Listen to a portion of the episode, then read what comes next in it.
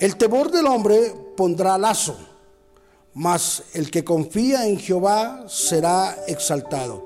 Proverbios 29, 25. Libre de todo temor.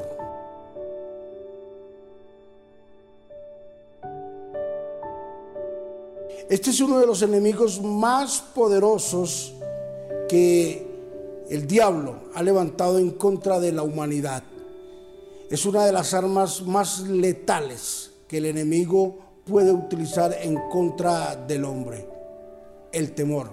Porque el temor neutraliza, el temor detiene, el, temor seca, el temor pavoriza a las personas. El temor sumerge a las personas en una prisión con unos grandes barrotes de miedo.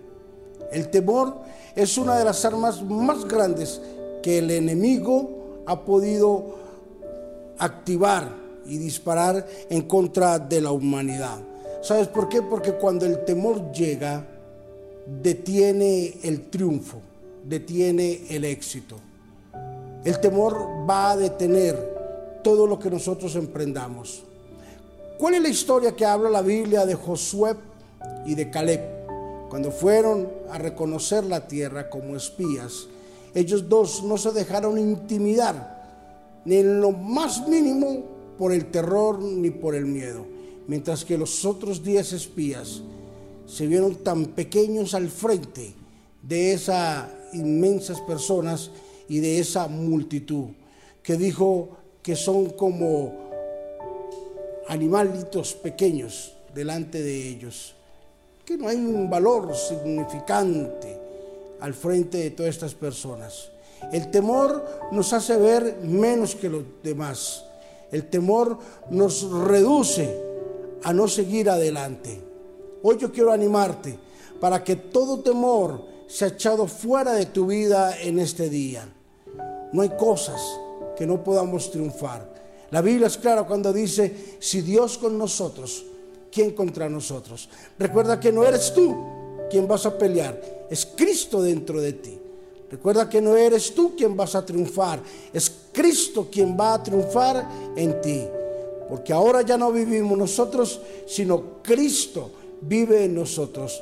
Porque ahora ya no son tus fuerzas, son las fuerzas de Cristo. Ya no es tu sabiduría, es la sabiduría de Cristo.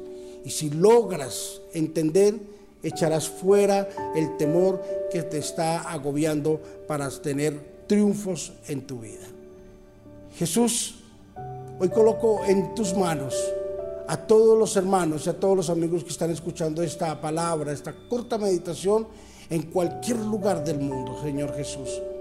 Bendíceles de una forma sobrenatural, Señor Jesús.